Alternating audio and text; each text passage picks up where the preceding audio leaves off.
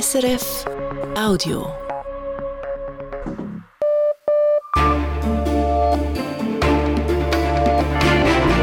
Radio SRF Echo der Zeit mit Ivan Lieberherr. Unsere Themen am Mittwoch, dem 31. Januar. Die Schweizer Armee mit einem Finanzloch von einer Milliarde Franken. Wie es dazu kam und welche Folgen das hat, das klären wir zuerst. Dann Schlagabtausch im Deutschen Bundestag. Es geht um weit mehr als um die Staatsfinanzen. Wahlkampfthema Migration in den USA, weshalb eine Lösung des Problems so schnell nicht zu erwarten ist. Fangewalt in Schweizer Fußballstadien und die Frage, wie sinnvoll Kollektivstrafen sind, wie die Schließung von Fankurven. Und die ewige Ruhe finden, warum nicht neben Karl Marx? Auf dem Londoner Friedhof Highgate ist das möglich, wenn man denn genug Geld hat. Thomas Süssli, der Chef der Schweizer Armee, hat für Aufsehen gesorgt, mit seinem Entscheid, eine große Flugschau und weitere Anlässe abzusagen, aus Spargründen. Recherchen von Radio SRF zeigen nun, wie groß das Geldproblem der Armee ist. Es fehlt eine Milliarde Franken, um bereits getätigte Rüstungskäufe zu bezahlen. Die Armee hat über Jahre mehr Rüstungsgüter gekauft als in ihrer Planung vorgesehen. Bundeshauskorrespondent Dominik Mayer berichtet. Der Armee fehlt das Geld. Armeechef Thomas Süssli hat das letzten Samstag bereits bekannt gegeben in der SRF Tagesschau, als er erklären musste, weshalb die Armee kurzfristig die Flugschau Air Spirit 2024 absagt. Die Armee kann dieses Jahr und voraussichtlich auch nächstes Jahr nicht allen Verpflichtungen mit dem zur Verfügung stehenden Budget nachkommen. Was der Armeechef nicht sagte, Anlässe absagen, das kann die Probleme bei weitem nicht lösen. Das Finanzloch nämlich ist noch viel größer. Radio SRF liegt ein Dokument des Armeestabs vor, das erst wenige Tage alt ist. Es enthält die konkreten Zahlen. Dieses und nächstes Jahr fehlt der Armee demnach insgesamt eine Milliarde Franken, um bereits getätigte Rüstungskäufe zu bezahlen. Brisant ist auch, laut dem armeeinternen Dokument ist das Milliardenloch mindestens zum Teil hausgemacht, weil die Armee von ihrer eigenen Finanzplanung abgewichen ist.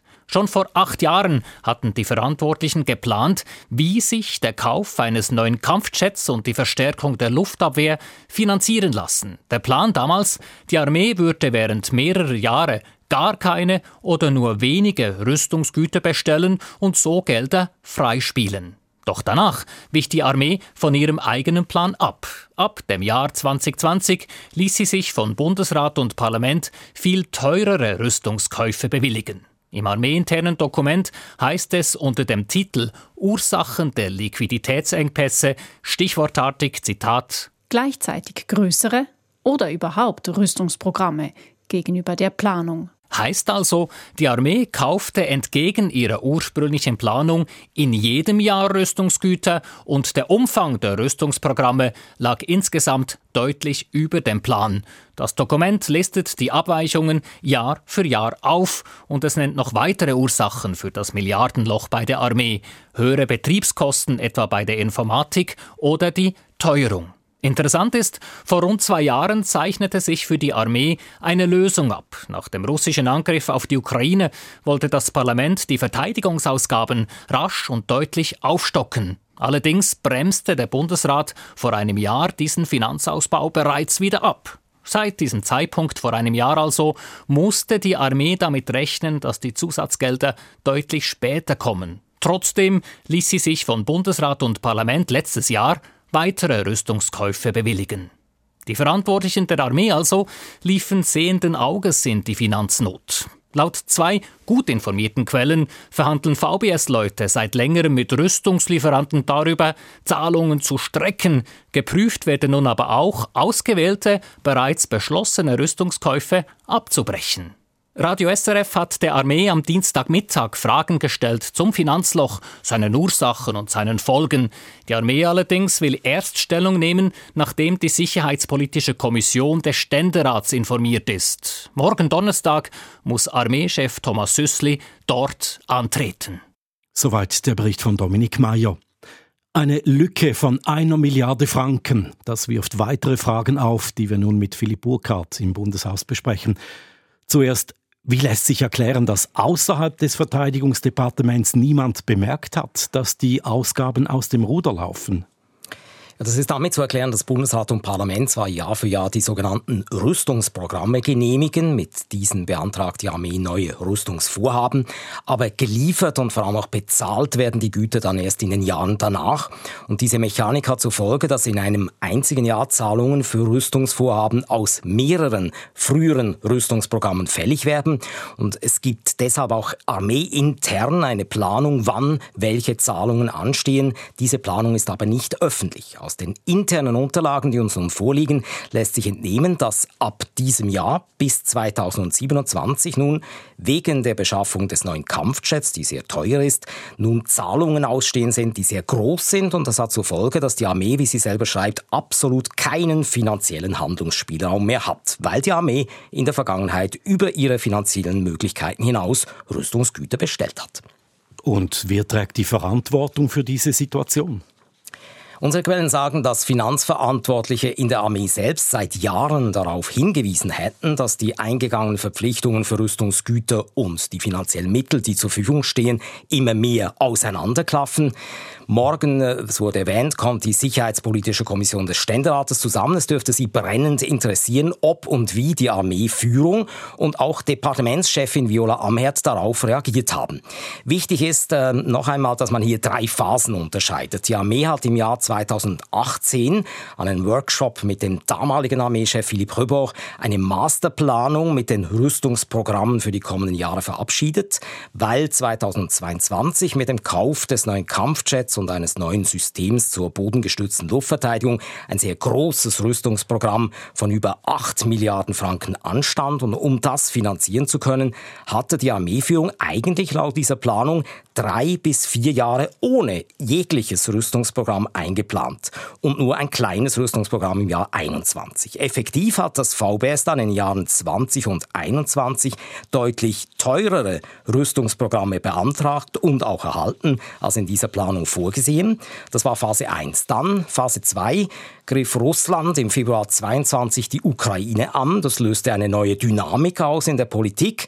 Das Parlament beantragte, das aktuelle Rüstungsprogramm 22 aufzustocken. Es hat auch einen Vorstoß angenommen, der massiv mehr finanzielle Mittel für die Armee forderte und schrittweise wollte das Parlament das Armeebudget bis im Jahr 2030 anheben. In dieser zweiten Phase kann man also sagen, waren größere Rüstungsprogramme sicher politisch gewollt. Das wurde dann aber vom Bundesrat sehr rasch ausgebremst. Vor einem Jahr, im Januar 23, beschloss er, das Wachstum der Armeeausgaben um fünf Jahre zu erstrecken. Und spätestens ab dann musste die Armee also wieder wissen und damit rechnen, dass die, die geplanten Investitionen nicht oder nicht so rasch realisieren kann wie geplant. Und trotzdem hat sie im letzten Jahr ein 725 Millionen Rüstungsprogramm vorgelegt, anstatt auf das Programm zu verzichten, wie ursprünglich im Jahr 2018 äh, geplant genannt. Und da stellt sich die Frage, wer hat hier bewusst in Kauf genommen, dass dieses Rüstungsprogramm gar nicht finanziert werden kann. Eine Milliarde fehlt also. Kurz, wie und wo beschafft man sich die nun? Zum einen verhandelt man jetzt mit Lieferanten darüber, die Lieferungen aufzuschieben. Das ist aber wie eine Bugwelle, die der Dampferarmee vor sich herschiebt. Irgendwann werden die Zahlungen fällig. Vor allem wird die Summe immer größer. Das heißt, entweder benutzt man das geplante Wachstum der Armeeausgaben in den nächsten Jahren dazu, die ausstehenden Rechnungen zu begleichen. Dann wird man aber auf neue Rüstungsvorhaben verzichten müssen. Oder aber man gibt der Armee mehr Geld als geplant. Das lässt aber der Bundeshaushalt eigentlich nicht zu. Zusätzliche Gelder müssten also an anderen Orten eingespart werden. Das sind immer die gleichen Landwirtschaft, öffentlicher Verkehr, Bildung und Forschung oder die Entwicklungshilfe. Philipp Burkhardt direkt aus dem Bundeshaus. Besten Dank. Die Schweizer Armee beschäftigt uns gleich noch weiter. Sie plant im Juni mit Kampfjets nicht auf dem Flugplatz zu landen, sondern auf der Autobahn. Mehr dazu in der Nachrichtenübersicht mit Mario Sturni. Damit die Schweizer Luftwaffe ihr Verteidigungsdispositiv testen kann, wird Anfang Juni ein Abschnitt der Autobahn A1 im Kanton Watt gesperrt, und zwar während maximal 36 Stunden. Der Bundesrat hat der Sperrung zugestimmt. Es geht um einen Autobahnabschnitt zwischen Avanche und Bayern. Das Teilstück wird laut einer Mitteilung so vorbereitet, dass darauf Kampfflugzeuge des Typs FA-18 starten und landen können. Vergleichbare Tests der Schweizer Luftwaffe gab es bereits in den 1970er und 80er Jahren. Die Schweiz dürfte ihr Ziel erreichen, den Gasverbrauch bis März um 15 Prozent zu senken. Davon geht der Bundesrat aus. In der ersten Winterhälfte, also von Oktober bis Dezember, seien bereits gut 70 Prozent der angestrebten Gasmenge eingespart worden. Laut dem Bundesrat dürften nicht zuletzt die überdurchschnittlich milden Temperaturen dazu beigetragen haben, den Gasverbrauch zu senken. Die beiden eidgenössisch-technischen Hochschulen in Zürich und Lausanne sollen sparen, und zwar 100 Millionen Franken, so will es der Bundesrat. Nun fordert der Präsident der ETH Zürich, Joël Meusot, dass sich die Politik mit der ETH-Spitze zusammensetzt. Es sei nun wichtig zu diskutieren, welches Bildungssystem die Schweiz wolle, sagte Meusot im Tagesgespräch von Radio SRF. Ich würde vorschlagen, es bräuchte einen Hundertisch, wo wir alle zusammensitzen und entscheiden, was wir wollen für die Zukunft. Finanzministerin Karin Keller-Sutter und alle betroffenen Bereiche sollten am runden Tisch dabei sein, fordert Möso. Gleichzeitig lehnt er es ab, die Studiengebühren zu erhöhen, um mehr einzunehmen. Eine Million Schuss Munition. So viel wollte die Europäische Union der Ukraine liefern bis März. Nun ist klar, das Ziel wird verfehlt. Nur etwa die Hälfte der versprochenen Munition werde bis März geliefert, sagte der EU-Außenbeauftragte Josep Borrell in Brüssel beim Treffen der Verteidigungsministerinnen und Minister der EU-Staaten. Also eine halbe Million Schuss. Die restliche Munition soll bis Ende Jahr bereitgestellt werden. Die Munition soll aus aktuellen Beständen kommen sowie aus gemeinsamen Beschaffungsprojekten. Russland will stärker gegen Kriegsgegnerinnen und Staatsfeinde vorgehen. Sie sollen enteignet werden können. Das russische Parlament hat ein entsprechendes Gesetz einstimmig angenommen. Konkret bestraft werden soll etwa, wer die Armee schlecht macht oder auch Leute, die internationale Organisationen unterstützen, in denen Russland nicht Mitglied ist. Damit das sogenannte Enteignungsgesetz in Kraft tritt, muss noch der russische Föderationsrat zustimmen und Präsident Wladimir Putin das Gesetz unterzeichnen. Beides gilt als sicher. Morgen streikt an deutschen Flughäfen das Sicherheitspersonal. Das wirkt sich auch auf Flüge aus der Schweiz aus. Mehrere Verbindungen von Zürich, Genf und Basel nach Deutschland oder zurück sind annulliert worden. Laut dem Deutschen Flughafenverband dürften insgesamt über 1000 Flüge ausfallen oder verspätet starten. Der Pharmakonzern Novartis hat im vergangenen Jahr 8,6 Milliarden Dollar Gewinn gemacht, 42 Prozent mehr als noch 2022. Auch der Umsatz ist gestiegen auf gut 45 Milliarden Dollar. Novartis-Chef Bas Narasimhan hat im vergangenen Jahr fast doppelt so viel verdient wie im Jahr davor, nämlich mehr als 16 Millionen Franken. Damit zu den Börsendaten von SIX von 18.13 Uhr. Der Swiss Market Index schließt bei 11.333 Punkten und damit 1% im Minus. Der Dow Jones Index in New York ist im Vergleich zu gestern unverändert. Der Euro wird zu 93 Rappen 25 gehandelt und der Dollar zu 85 Rappen 94. Und wie entwickelt sich das Wetter, Mario Sturni? Morgen ist es bewölkt und vielerorts regnet es oder oberhalb von rund 1300 Metern schneit es. Die Höchstwerte liegen um 9 Grad, dazu bläst mäßiger Südwestwind. Im Süden bleibt es mit aufkommenden Nordföhn zeitweise sonnig bei 13 Grad. Der deutsche Staat hat ein gröberes Finanzproblem, seit das Verfassungsgericht den Haushalt für das laufende Jahr kassiert hat. Die Richterinnen und Richter befanden, ein Sonderfonds für den Klimaschutz sei verfassungswidrig. Die Folge eine Finanzlücke von etwa 30 Milliarden Euro. Die Regierung musste nochmals von vorn beginnen mit der Budgetplanung und das mit sehr viel weniger Geld. Über die neue Vorlage diskutiert nun diese Woche das Parlament, der Bundestag, und das ist wie stets der Moment für einen Schlagabtausch zwischen Opposition und Regierung. Gespannt war man vor allem auf den Auftritt von Bundeskanzler Olaf Scholz, denn seine Auftritte sind selten genug. Aus Berlin berichtet Simon Fatzer. Aufschlag Merz, der Chef der größten Oppositionsfraktion CDU-CSU, spielte nicht auf den Mann Scholz, war aber angriffig gegen Ampel und SPD. Die sei zur Partei der subventionierten Arbeitslosigkeit geworden. Klassische bürgerliche Kritik an Sozialausgaben und Subventionen. Wir sind nämlich in allen wesentlichen Fragen der Außen- und Sicherheitspolitik, der Wirtschafts- und Finanzpolitik, der Arbeitsmarktpolitik, der Innen- und Rechtspolitik und nicht zuletzt der Asyl- und Einwanderungspolitik vollkommen anderer Meinung als Sie. Und zwar nicht im Detail, sondern im Grundsatz. Die Regierung lehne ja kaltschneuzig sämtliche Anträge von ihnen ab. Deshalb verzichteten sie auf Abänderungsanträge bei diesem Haushalt. Sei ja zwecklos. Wenn Sie die Jacke unten falsch einknöpfen, dann diskutieren wir nicht mit Ihnen, wie groß denn der Knopf oben im letzten Loch sein sollte. Diese Diskussion führen wir mit Ihnen nicht. Darum, so Friedrich Merz, würden sie auch nicht mitziehen bei einer allfälligen Reform der Schuldenbremse.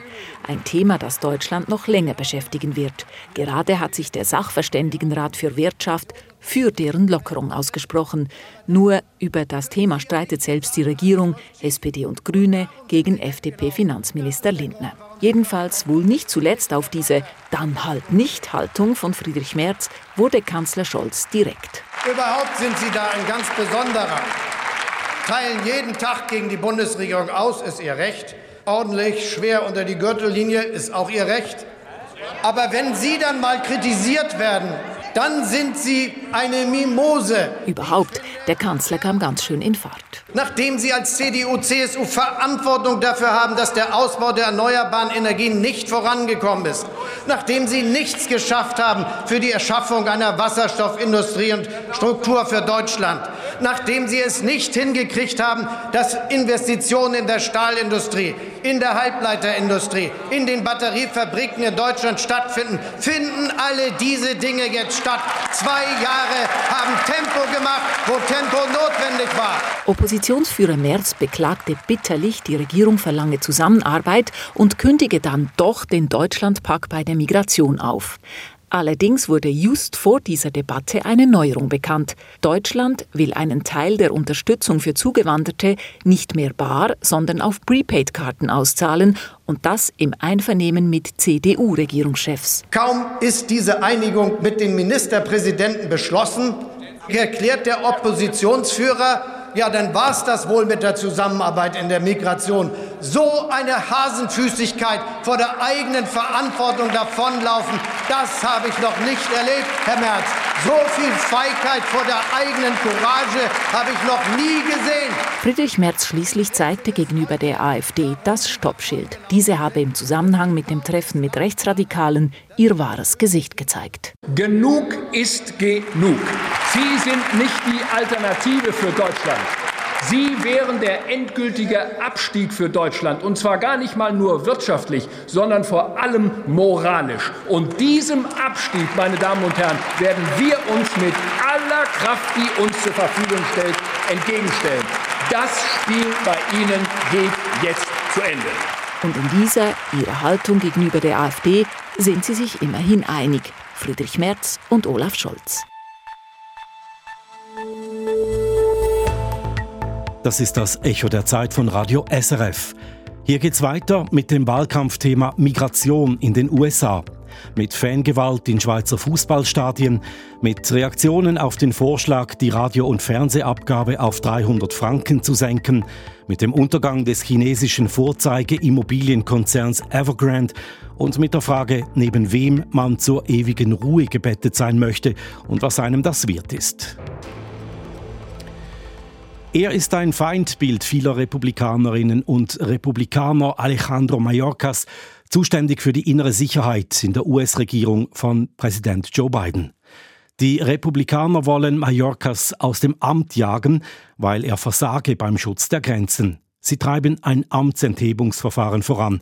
In einem Ausschuss des Repräsentantenhauses wurde nun beschlossen, die Abgeordneten über ein solches Verfahren abstimmen zu lassen.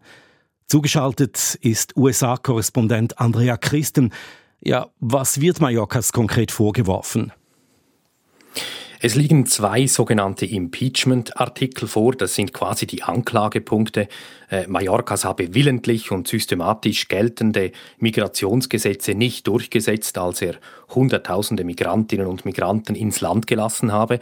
Und zweitens, er habe das öffentliche Vertrauen gebrochen. Er habe Falschaussagen gemacht, als er in einer Anhörung erklärte, die US-Regierung habe die Grenze unter Kontrolle. Und wie läuft der Prozess nun weiter ab? Wann kommt die Sache ins Repräsentantenhaus? Das Abgeordnetenhaus, also die Große Kammer, muss jetzt tatsächlich über die Impeachment-Artikel abstimmen. Die Demokraten werden wohl geschlossen dagegen stimmen. Mike Johnson, der republikanische Vorsitzende, hat nur eine sehr knappe Mehrheit und er wird vermutlich erst abstimmen lassen, wenn er davon ausgehen kann, dass er in der eigenen Fraktion die nötigen Stimmen beisammen hat. Falls das gelingt, gilt Minister Mallorcas als impeached. Diese beiden Anklagepunkte werden dann in die kleine Kammer, den Senat getragen, wo es zu etwas kommt, das einem Gerichtsprozess ähnelt. Und wenn zwei Drittel der Senatorinnen und Senatoren für eine Verurteilung stimmen, dann verliert Mallorcas sein Amt. Weil aber die Demokraten im Senat eine Mehrheit haben, ist eine Amtsenthebung so gut wie ausgeschlossen. Gegen Joe Biden laufen Untersuchungen mit Blick auf ein Amtsenthebungsverfahren. Gegen Donald Trump gab es zwei Impeachment-Verfahren. Nun ist ein Minister ins Visier gerückt. Was sagt diese Häufung aus über dieses Instrument der Amtsenthebung? Also es gab natürlich begründete Amtsenthebungsverfahren, vor allem gegen Donald Trump nach dem Sturm aufs Kapitol. Aber ja, dieses Verfahren wird mittlerweile fast inflationär angedroht und auch eingesetzt. Obwohl die US-Verfassung eine hohe Hürde vorsieht, die Rede ist wörtlich übersetzt von hohen Verbrechen und Vergehen, also etwa Verrat oder Korruption. Aber selbst konservative Juristen, konservative Kommentatoren kommen zum Schluss, Alejandro Mayorkas sei zwar ein schlechter Minister, die Migrationspolitik der Regierung sei falsch, aber die Hürde für eine Amtsenthebung werde schlicht nicht genommen, sprich dieses Amtsenthebungsverfahren, erst das zweite übrigens gegen einen Minister, schafft einen Präzedenzfall. Es macht diese Verfahren noch mehr zum politischen Kampfmittel der Parteien, um gegen unliebsame Regierungsmitglieder, auch gegen Präsidenten vorzugehen, selbst wenn handfeste Beweise für eine Amtsenthebung fehlen. Und solche Impeachments werden auch zum Wahlkampfvehikel. Die Migration ist für die Republikaner wahrscheinlich das wichtigste Wahlkampfthema überhaupt. Mit einem Amtsenthebungsverfahren können sie es auf eine große Bühne hieven. Da ist es dann eigentlich gar nicht so wichtig, dass eine eigentliche Amtsenthebung chancenlos ist. Wie sieht denn die Situation an der US-Grenze derzeit aus? Schlecht. Die Rede ist schon lange von einer humanitären Krise. Von der Grenze zu Mexiko werden Rekordzahlen gemeldet. Die Regierung von Joe Biden hat diese Krise nicht in den Griff gekriegt. Selbst von demokratischer Seite kommt Biden unter Druck, etwa vom Bürgermeister von New York, der tut sich schwer, eine große Zahl von Migranten unterzubringen. Nur die Amtsenthebung eines Ministers löst dieses Problem natürlich nicht. Das ganze Migrationswesen ist dringend reformbedürftig, aber im Kongress, also dort, wo jetzt ein Minister aus dem Amt gehoben werden soll, sind die Parteien seit Jahrzehnten nicht in der Lage, eine Reform zu beschließen. Es laufen aber Verhandlungen für ein strengeres Migrationsgesetz zwischen Republikanern und Demokraten. Aber man hört, der mögliche Präsidentschaftskandidat Donald Trump hintertreibe das aus wahltaktischen Überlegungen. Was ist da dran? Eine Gruppe von Senatorinnen und Senatoren arbeitet schon lange an einem Kompromiss. Die Demokraten sollen nachgeben beim Migrationsgesetz. Dafür sollen die Republikaner für weitere Milliardenhilfe für die Ukraine stimmen. Präsident Biden hat erklärt, er würde so ein Gesetz unterschreiben. Er, sah, er sei gar bereit, die Grenze ganz zu schließen. Nun ist aber zu hören, dass Donald Trump auf seine Verbündeten im Kongress einwirke und dass er diesen Kompromiss verhindern wolle und damit also auch weitere Hilfe für die Ukraine. Ähm, Im Abgeordnetenhaus, wo ein rechter Flügel sehr Trump treu ist, scheint ihm das gelungen zu sein. Ähm, das zeigt zwei Dinge. Wie einflussreich Trump ist, obwohl er noch nicht einmal als Präsidentschaftskandidat nominiert ist. Und zweitens, Trump und die Republikaner scheinen momentan nicht wirklich interessiert an schärferen Migrationsgesetzen. Vielmehr wollen sie, und das scheint doch sehr zynisch zu sein, die Krise offenbar bewirtschaften, um damit Wahlkampf zu machen. Erläuterungen unseres USA-Korrespondenten Andrea Christen direkt aus Chicago. Besten Dank.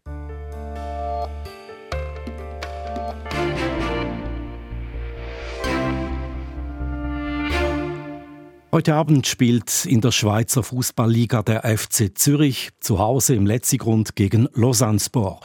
Nicht mit dabei bei diesem Spiel ist ein großer Teil der Heimfans. Nachdem es beim Spiel des FCZ gegen den FC Basel vor einer Woche beim Bahnhof Altstetten zu Auseinandersetzungen zwischen Randalierern und der Polizei gekommen war, haben die Sicherheitsbehörden die Zürcher Südkurve gesperrt. Solche Schließungen von Fansektoren häufen sich, ob in Genf, Lausanne, St. Gallen oder Bern. Die Sicherheitsbehörden haben in den letzten Wochen Fankurven geschlossen eine neue Gangart im Umgang mit Fangewalt. Wobei es ist umstritten, ob dieser Weg tatsächlich zum Ziel führt. Inlandredaktor Philipp Schremli. Ja, sie hätten die Schraube angezogen, sagt Karin Kaiser-Frutschi, Co-Präsidentin der KKJPD, der Konferenz der kantonalen Justiz- und Polizeidirektorinnen und Direktoren diese Fanausschreitungen innerhalb des Stadions und vor allem auch außerhalb des Stadions, die sind häufiger und auch mit sehr vielen Schäden verbunden. Und das führt dazu, dass die Behörden dies nicht hinnehmen wollen und dementsprechend auch Maßnahmen treffen. Maßnahmen treffen heißt konkret, dass die Sicherheitsbehörden nach Ausschreitungen nun regelmäßig Fansektoren sperren. Im Fall des FC Zürich bedeutet dies beispielsweise, weil vor zehn Tagen rund 100 Randalierer Flaschen und Petarden auf die Polizei geworfen hatten, bleibt heute die komplette Zürcher Südkurve gesperrt. Betroffen von der Sanktion sind also nicht nur die Randalierer, sondern insgesamt rund 4000 FCZ-Fans, die dort eine Saisonkarte besitzen. Und viele von ihnen empfinden dieses Vorgehen als Kollektivstrafe. Karin Kaiser-Frutschi sagt dazu, ich kann es gut nachvollziehen, dass es als Strafe wahrgenommen wird. Doch für uns ist es keine Bestrafung, sondern es sind Abwägungen, ob ein Risiko besteht, dass für die zukünftigen Spiele, dass dieser Anlass zu weiteren Schädigungen führen würde. Der kollektive Ausschluss von Fans als Prävention für künftige Gewalttaten, so die Argumentation der KKJPD. Beim FC Zürich kann man diese Sichtweise nicht nachvollziehen. Präsident Angelo Canepa sagt, ich und der Club und viele andere Clubs, ja, wir fühlen uns absolut ungerecht behandelt. Dass Fußballclubs und deren Anhänger kollektiv gebüßt würden, sei der falsche Weg. Wir sind immer noch in einem Rechtsstaat. Es sollen diejenigen Leute bestraft werden, die die Täter sind und nicht diejenigen, die eigentlich nichts dafür können. Außerdem hätten sich die jüngsten Vorfälle außerhalb des Stadions abgespielt, unter anderem beim Bahnhof Allstetten, also rund anderthalb Kilometer vom Letzigrund entfernt. Solche Vorfälle könne man dem Club nicht anlasten, sagt Canepa. Das liegt selbstverständlich nicht in unserer Verantwortung. Es ist einfach absurd. Das sind Ereignisse gewesen, die außerhalb des Einflussbereiches des Clubs sind, die außerhalb des geografischen Regions gewesen sind. Deshalb kann ich diese ganze Sperre natürlich nicht nachvollziehen. Aber es ist nicht nur der FCZ. Auch in Bern, Luzern, St. Gallen oder Lausanne haben die Sicherheitsbehörden in den letzten Wochen Fansektoren gesperrt. Eine Entwicklung Richtung mehr Repression, die Claudius Schäfer, CEO der Swiss Football League, mit Sorge beobachtet. Es ist so, dass die Behörden jetzt mit Sektorenschließungen äh, reagiert haben. Äh, ich glaube, es ist wichtig, äh, das wieder einzumitten und zu schauen, was gibt es noch für andere Maßnahmen, vor allem Maßnahmen gegen den Einzeltäter oder auch Dialogmaßnahmen. Und ich glaube, es ist wichtig, dort wieder anzusetzen. Dass die Behörden neuerdings mit mehr Härte reagieren, ist insofern erstaunlich, als dass man rund um Fußballspiele in den letzten Jahren eigentlich eine positive Tendenz habe feststellen können, sagt Alain Brechbühl von der Universität Bern. Er leitet dort die Forschungsstelle Gewalt bei Sportveranstaltungen. Statistisch gesehen seien Fälle von Fangewalt in den letzten Jahren zurückgegangen. Anlässlich von Super League-Spielen hatten wir in der letzten Saison eigentlich die tiefste Zahl seit Beginn dieser Statistik. Gleichwohl gäbe es immer noch gravierende Einzelfälle, die in der Regel medial auch breit thematisiert würden. Ob kollektive Maßnahmen nun aber das richtige Mittel seien, um diese Einzelfälle auszumerzen, daran hat Brechbühl seine Zweifel. Forschungsresultate aus dem Ausland, aber auch erste Forschungsresultate unsererseits deuten eigentlich eher in die Richtung, dass sich das dann kontraproduktiv auswirkt, dass es eher die Solidarität unter den Fans stärkt und einem größeren Teil der Fans eine gemeinsame Identität gibt, nämlich der Widerstand oder Protest gegen diese von vielen als illegitim wahrgenommenen Maßnahmen. Tatsächlich sind solche Entwicklungen bereits zu beobachten. Verschiedene Fangruppierungen haben beispielsweise mittels Spruchbändern die Kollektivstrafen kritisiert. Zudem gab es vor zwei Wochen einen Aufruf zu einer gemeinsamen Demonstration in Bern, welcher sich letztlich nur als Drohung herausgestellt hat. Den Polizeidirektorinnen und Direktoren scheint dies derzeit allerdings wenig Eindruck zu machen.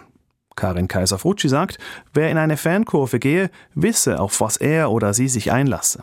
Wer sich entscheidet, in einen solchen Sektor zu gehen, der ist sich auch ganz bewusst, dass er sich in diese Gruppierung begibt, in welcher auch eine Gewaltbereitschaft besteht. Und wenn diese zum Ausbruch kommt, sind sie Teil dieser Gruppierung, zu welcher sie sich gesinnt haben. Und müsse dann halt entsprechend auch mit Kollektivmaßnahmen leben, unbesehen der Tatsache, dass die meisten Gewalttaten außerhalb der Stadien geschehen. Bundesrat Albert Rösti will die Radio- und Fernsehabgabe senken, von heute 335 Franken auf neu 300 Franken pro Jahr. Diese sogenannte Seraphe-Gebühr geht zum größten Teil an die SRG, aber auch an lokale Radio- und Fernsehveranstalter. Wie kommt dieser Vorschlag an?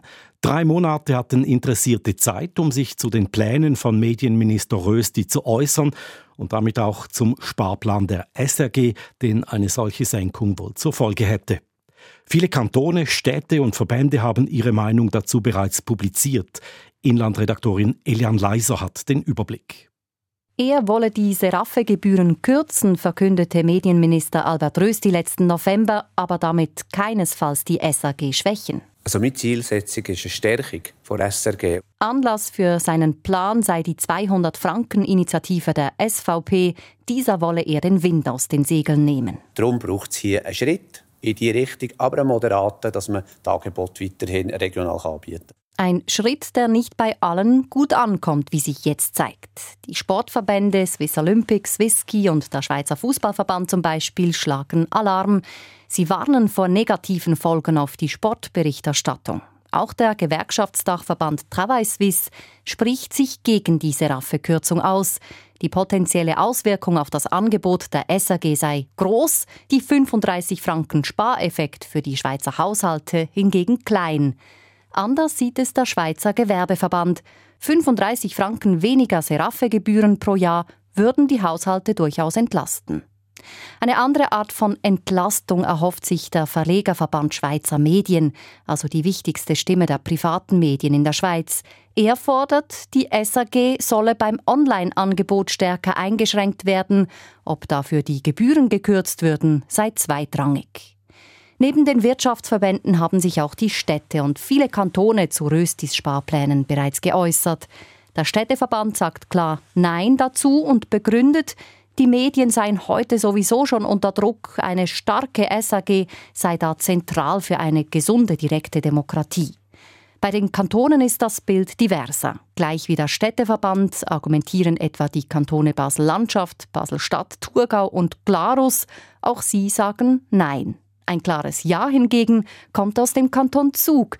Dieser wünscht sich vom Bundesrat sogar, dass er aufs Gaspedal drückt und diese Raffegebühren nicht erst 2029 auf 300 Franken senkt. Aus den meisten anderen Kantonen kommt ein Ja, aber etwa aus Schwyz, Schaffhausen, St. Gallen, Aargau, Luzern oder Genf. Ja, sie würden es unterstützen, dass diese Raffegebühren gesenkt würden, aber die Berichterstattung in ihren Regionen dürfe damit nicht geschwächt werden.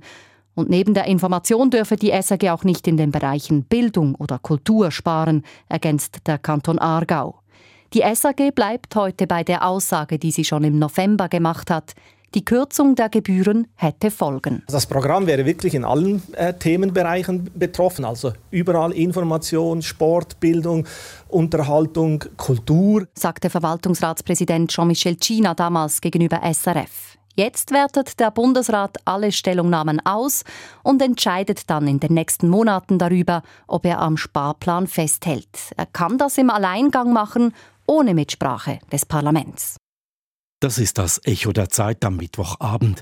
In den nächsten Minuten haben wir es von der Immobilienkrise in China, die sozialen Sprengstoff birgt, und von einem Friedhof in London, wo man sich neben Nobelpreisträgern, Dichterinnen oder Posträubern zur letzten Ruhe betten lassen kann, gegen Geld freilich. Genug ist genug, sagte eine Richterin in Hongkong am Montag. Sie entschied, dass der chinesische Immobiliengigant Evergrande endgültig liquidiert werden soll, damit die Schulden bei den internationalen Investoren beglichen werden können. Der Gerichtsentscheid bringt Peking in eine verzwickte Lage.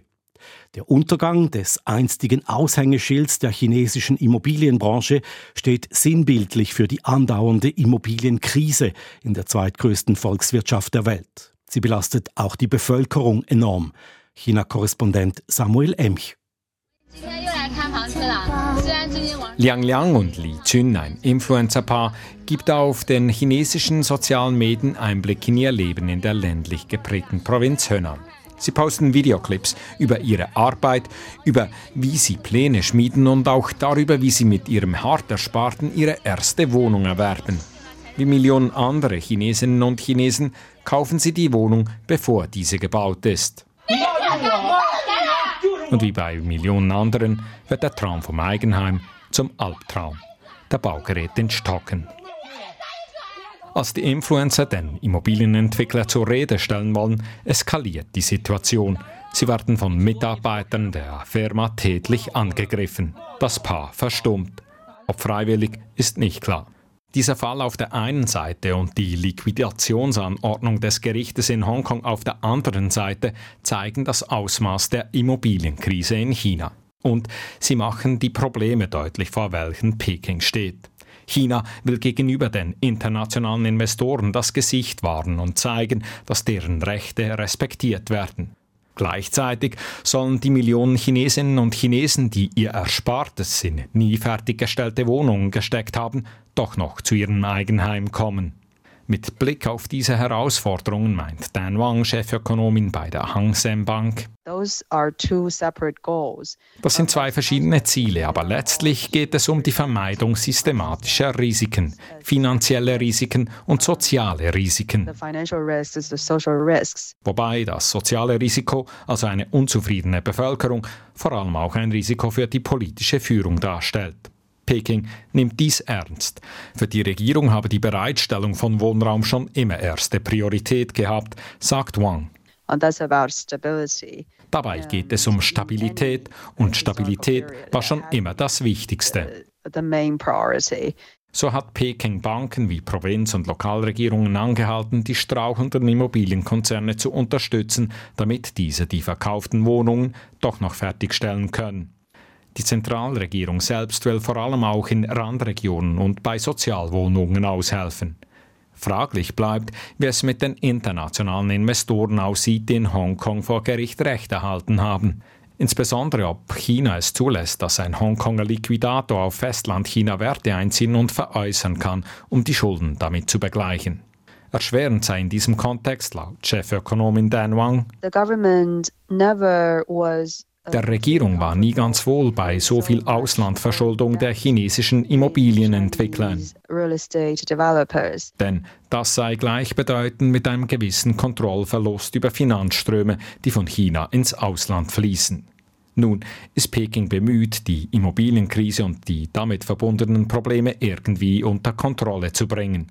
Gary Ng, Ökonom beim Vermögensverwalter Natixis, glaubt, dass es dabei Prioritäten gibt, wie er gegenüber dem Fernsehsender DW sagt. Das wahrscheinlichste Szenario ist, dass chinesische Investoren bevorzugt behandelt werden. Für die gesellschaftliche Stabilität wird natürlich auch auf die Leute geschaut, die auf ihre Wohnungen warten. Die internationalen Investoren aber würden wohl die Verlierer sein der Krise. Das Influencer-Paar Liang Liang und Li Zun sind derweil wieder aufgetaucht. Sie berichten, wie sie in die Millionenmetropole Hangzhou nahe Shanghai gezogen sind. Ob ihre Wohnung fertig gebaut wird oder ob sie ihr Geld wieder erhalten haben, ist nicht klar. Das Paar spricht nur vom Neuanfang. Eine schnelle und einfache Lösung, wie das Paar in den sozialen Medien nahelegt, gibt es für die chinesische Regierung nicht. Die Krise im wichtigsten Wirtschaftssektor des Landes zu überwinden, wird wohl noch Jahre dauern.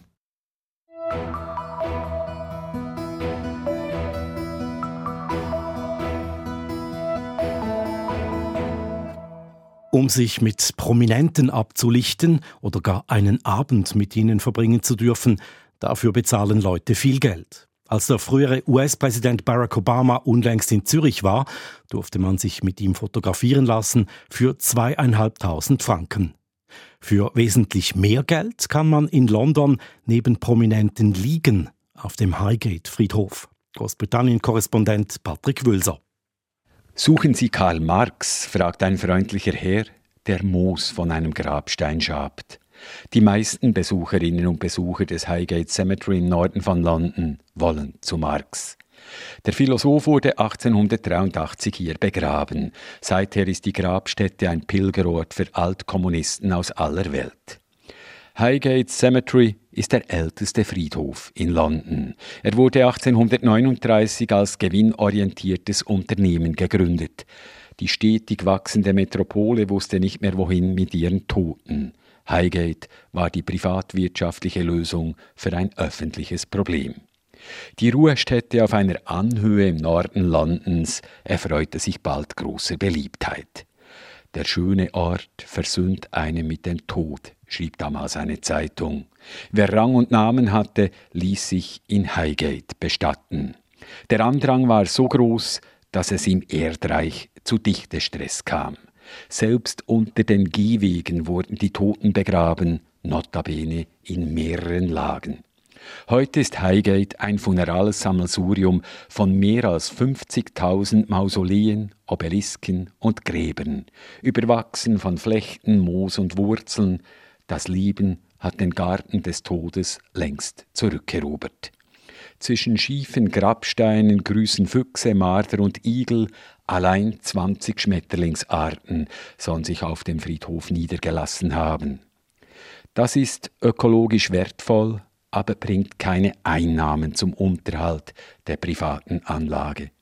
Deshalb werden neuerdings die Gebeine der verstorbenen Kundschaft kommerziell genutzt.